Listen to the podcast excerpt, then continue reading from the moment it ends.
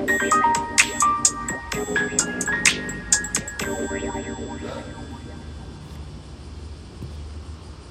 んにちは。現在福岡を中心に日本全国世界にも進出しフィットネスかけるエンタメを通して健康的な社会を作ろうと活動しているパーソナルトレーナー兼フィットネスインストラクターのゆたです。今日も元気に体の勉強していきましょう。さて今日は食事生活習慣お手入れでエイジス対策を食事編丸3という内容をお話ししていきます。テーマとしては肌のための調理法です。前回は糖質まみれの食習慣を変えたい体を変えたい方のための糖質を減らすための食べ方のヒントをお話ししてみました、えー、よかったら聞いてみてください。で今日は肌のために調理法もチェックしてみようということなんですが、えー、毎日食事をされる中で調理法を気にされたりしますか？これまでお話ししてきた中で、えー、老化を防ぎたい抗老化をしたいと願うなら調理方法をチェックするっていうことも大切なんです。例えば照り焼きは砂糖とタンパク質を結びつけて焦げさせているので避けたいんですね。同じ理由で北京ダックとかうなぎのかば焼きとかも、えー、一緒です。避けたいなというところです。エイジスっていうのは最終糖化物質ということで、えー、体内で糖質とタンパク質が結合してしまってそれが老化物質としてなってしまうんですね。なのでそれが増えてしまうと良くないんですけどもそのもう最たるものがこの照り焼きとかは砂糖とタンパク質がもうそのまま結びついちゃってるんで、えー、エイジスになっちゃうんですね。はい。であとは唐揚げとかも揚げるので生の状態より10倍エイジスが増えるというふうに言われてます。エイジスにはいくつか種類がありますけども特に恐ろしいのは発がん性が指摘されているアクリルアミドという物質です。ポテトチップスとかフライドポテトに多く含まれてますね。なので某、えー、ハンバーガー屋さんとかですね、えー、やっぱり行きたい結構行く人は知っておいた方がいい情報だと思います。加熱時間が長くて高温調理になればなるほどエイジスが増えるということを覚えておいてください。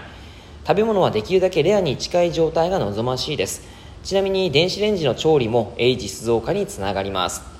はい。でじゃあどういう料理がいいのかっていうと肉料理であれば唐揚げやステーキよりも蒸し鶏とか牛肉のたたき魚料理であればムニエルや照り焼きより刺身とかカルパッチョなどを選ぶのが正解です、まあ、何を食べるか迷った時にはできるだけ糖質が少ないできるだけ茶褐色ではないできるだけ火を通さない状態っていうことを意識してみてください、まあ、これはエイジ氏に限ってっていうことですね、えー、糖質もやっぱり必要な方は必要ですしえーと、茶褐色っていうのはその焦げってことですね、はい、これが例えば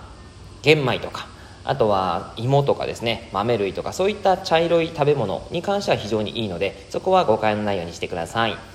で、えー、3食食べた方が肌は老けないということもお話ししておきます。まあこれはおまけっていう形なんですけども3食食べた方がいいです。え朝に何も食べないままで、え昼食をとると血糖値が急上昇します。細胞の糖化に結びついてしまうんですね。結構ですねダイエットっていうことを考えて朝食を食べないとかうん16時間ダイエットでしたっけ？えっ、ー、と8時間かな？あの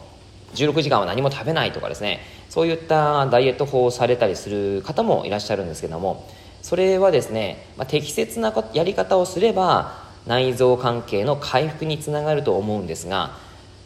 それがですね急に例えば16時間何も食べずに普通の食事をしてしまうと血糖値が急上昇して細胞の糖化につ,、えー、つながってしまいます。なので、まあ、ちゃんと食べた方がいいという結論なんですが午前中は高糖化代謝アップ紫外線ケアに効果が期待できるビタミン B 類、えー、ビタミン B 群ですねビタミン C などの栄養素をきっちりとるのが理想的です。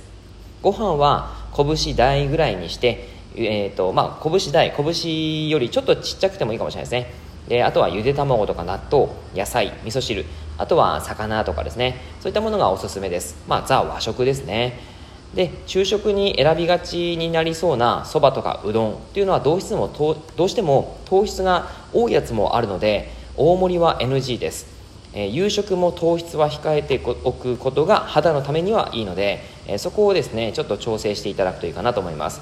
で大体食事配分としては、えー、10のうちの朝が3昼が5夕方が2くらいがおすすめです。日常に生かしてみてください。